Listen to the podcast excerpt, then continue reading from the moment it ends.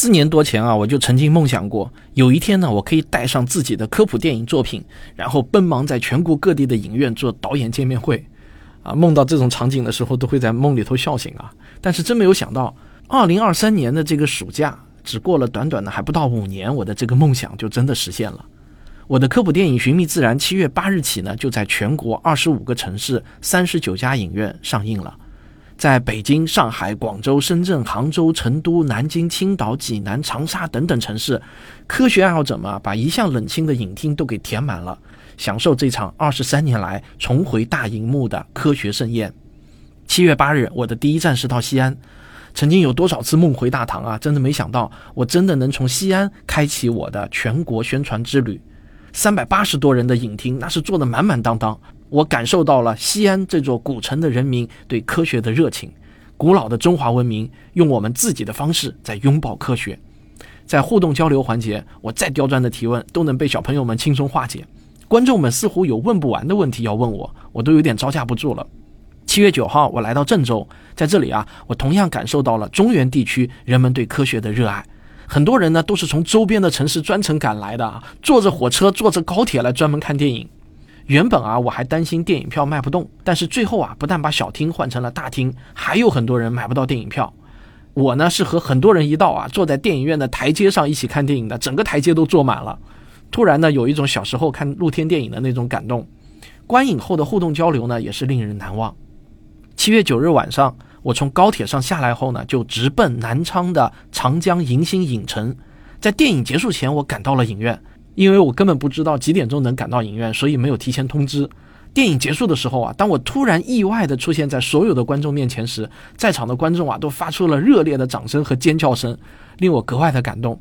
孩子们把我包围在影厅门口，抢着和我合影留念，找我签名。有一个科学老师啊，激动地跟我讲述着他是如何运用我们的内容给孩子们传递科学精神。啊，他跟我很自豪地说：“你看，今天这二十几个小朋友全都是我带过来的。”我真的是非常的感动。七月十号呢，我来到了江西省图书馆，跟在场的一百多名孩子讲述寻觅自然的故事。在观影阶段，孩子们看得全情投入，非常认真。结束的时候，有很多孩子都忍不住大叫啊，太好看了！而我提的问题呢，没有一个能难住他们的。他们提给我的问题啊，还经常被其他孩子抢答。比如说啊，有个孩子问我，老师，一颗怎样的恒星才会变成一颗超新星爆炸呢？边上马上就有一个孩子抢答，你知道那个孩子还在读幼儿园啊，大概只有幼儿园大班，还没读一年级，他就他就大声的说，他说只要超过太阳质量的四点三七倍就会爆炸成为超新星，我把我都愣住了。然后我就问他你怎么知道的？他说，老师我已经听你科学有故事听了两年了，幼儿园大班的小朋友真的没骗人啊。江西孩子的科学素养也是令我喜出望外。我想啊，这个暑期我的脚步不会停下来。在这个火热的暑假，每个周末我都会前往一座城市，与科学爱好者们一起看寻觅自然。那下一站呢，已经定好的，已经开始卖票的，就是广州和深圳。然后再下一站呢，我原计划是去济南和青岛的，结果现在成都来抢人了。成都封面新闻的记者啊，热情地邀请我先去成都做见面会。然后我现在还在犹豫中，到底是去济南、青岛呢，还是去成都、重庆？但不管怎么样，这个暑假我一定会一个城市一个城市的走过去，每个周末都会去一两个城市。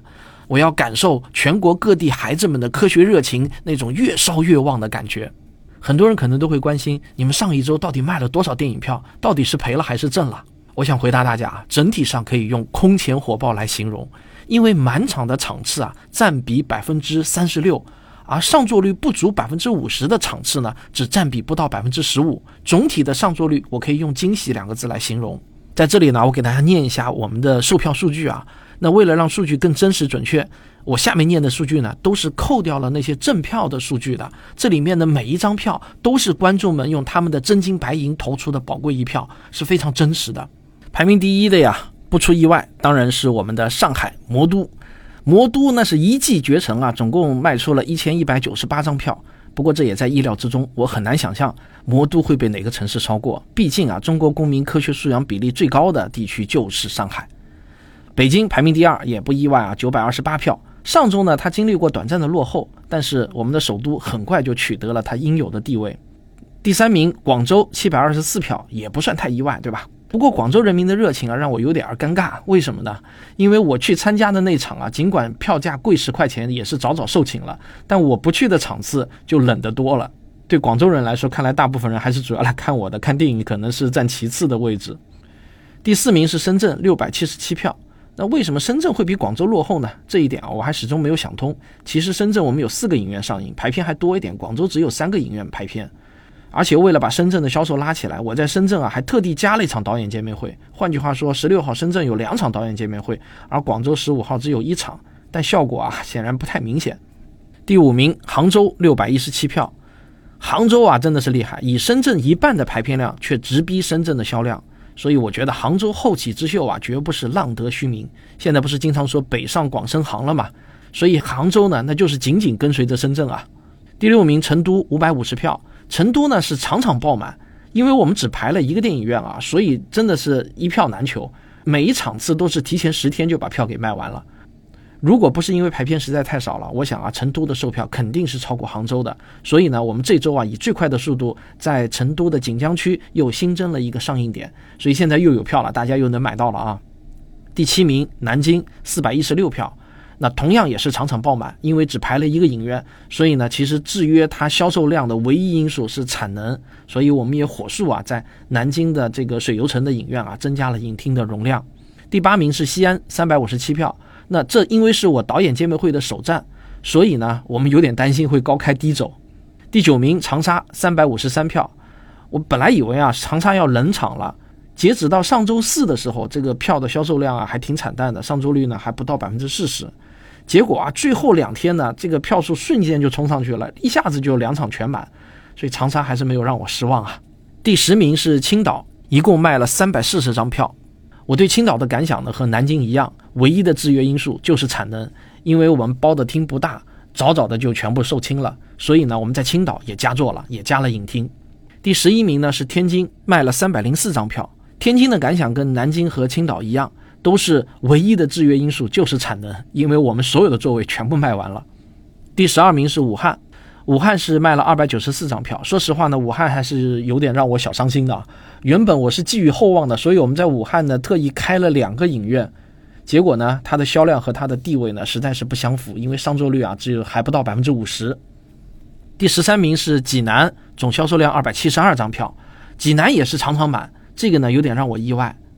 但是否要在济南继续增加产能，又是继续扩大这个影厅的座位数量，我们还是稍微有点犹豫的。据说啊，济南有一半的电影票是被某一个粉丝他带的一个团给买掉的，所以呢，这个票数呢可能不够真实啊，因为有一些偶然性。第十四名呢是福州，实打实的卖掉了二百六十三张票，而且都是散客啊，几乎没有团购的。所以呢，福州增长强劲，我对福州的后劲还是很有信心的。第十五名是合肥，卖了二百五十二张票。我觉得合肥啊应该是冲上去的，因为合肥科技馆可是我们全国科技馆中的标杆啊。我也到合肥科技馆去做过讲座，我能够感受到合肥人对科学的热情，还有合肥的小朋友们那种科学素养。而且合肥还是中科大的所在地，所以我就不信他冲不上去。我要有点耐心，合肥一定能冲上去。第十六名苏州，二百四十八票。我觉得姑苏人民可以再给点力啊！你可是苏州啊，上有天堂，下有苏杭的苏州啊，但是你现在比杭州落后了这么多，而且苏州还是江苏高科技企业的大本营，怎么能比杭州差那么多呢？第十七名，哈尔滨二百二十七票，呃，哈尔滨有点增长乏力，我是要捏把汗的。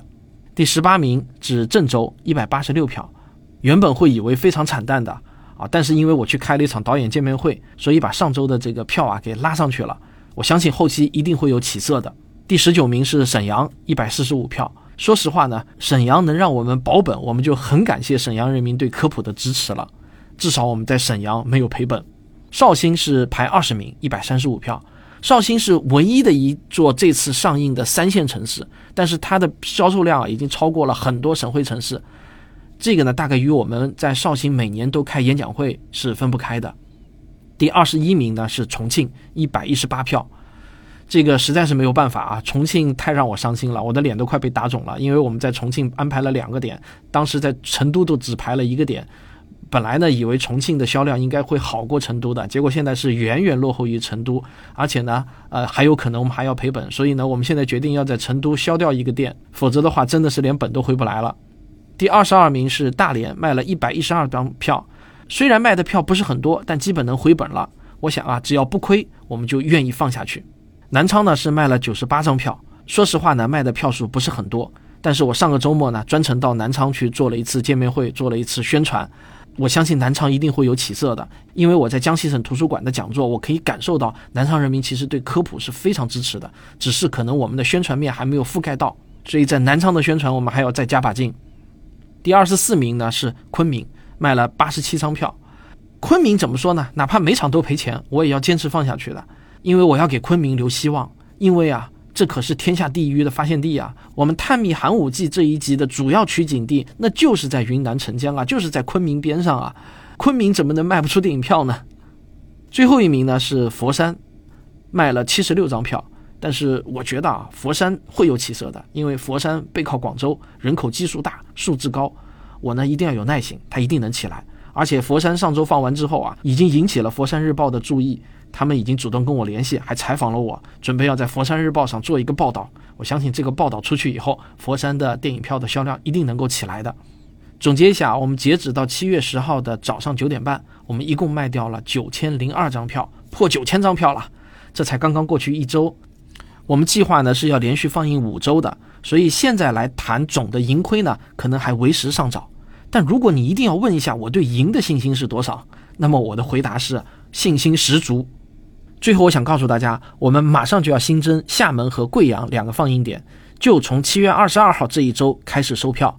如果您是厦门和贵阳的，想看我们的《寻觅自然》，请一定要关注我们《寻觅自然》的微信公号，这个周末你们就能买到下一周的票了。我们正在跟影院加紧联系，就在刚刚过去的这一周啊，现在呢来找我们合作的单位是越来越多了，我们都有点应接不暇了。以前啊，我就像一个乞丐，到处祈求别人的施舍，还处处遭冷眼，当头被浇冷水都已经习惯成自然了。过去啊，我只希望能够弱弱的跟在大佬的屁股后面，让他们带我玩一下。但是呢，说实话，过去这一两年我也没有找到一个愿意带我玩的。我去找那些宣发公司啊。听到的最常见的说法就是，你先拿出一百万的宣发费再说，否则啊，你真的别来玩电影这个行业，你玩不起。别说一百万了，你叫我拿出二十万的宣发费，我都拿不出来。所以呢，我们现在是被逼无奈，只能撸起袖子自己下场当选手。没有宣发公司愿意接我们的活，那我们就自己当宣发公司，我们就自己发行电影，可不可以呢？反正我们的营业执照上有电影发行这个资质的嘛，那我们就自己发行电影，难道不可以吗？虽然以前从来没有人这么做过，但是鲁迅先生不是说吗？这个世界上本无路，走的人多了，也就成了路。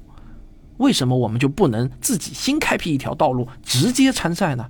结果我们发现啊，真上场，我们真的做起电影发行的这个工作了。我们发现这件事情也没有想象的那么难嘛，这个赛道并没有想象的那么难跑嘛。那些大佬很可能是没有发现，我们这个乞丐啊，捧着的他是金饭碗。去年年底的时候啊，我还记得。有一个宣发公司的人跟我说啊，这部电影要上映也不是不可以，可以在电影院做一日游嘛。但是呢，你要做好票房为零的心理准备。我是那么回答他的，我说啊，我觉得一个人只有去做自己喜欢的干的事情，才有人生的价值和意义。对我而言啊，把《寻觅自然三》搬上大荧幕这件事情，我自己清楚有多难，但我不会因为它很难，或者不仅挣不到钱还要赔钱，我就对这件事情失去了兴趣或者动力。肯尼迪在一九五九年说：“我们要登月，不是因为这件事情很容易，而是因为它很难。正因为难，我们才要做给世人看。”好了，这就是本期的汪杰杂谈。实在不好意思啊，真的是没有时间和精力继续做医学有故事的节目，因为我正在马不停蹄的全国各地跑。如果你想支持一下我们的梦想，如果你想到大荧幕上去看科普电影，别忘了关注“寻觅自然”的微信公号，买一张票。全国各地现在已经有二十七个城市在上映了。走进电影院，你会感受到科学爱好者们的热情。我们并不孤单。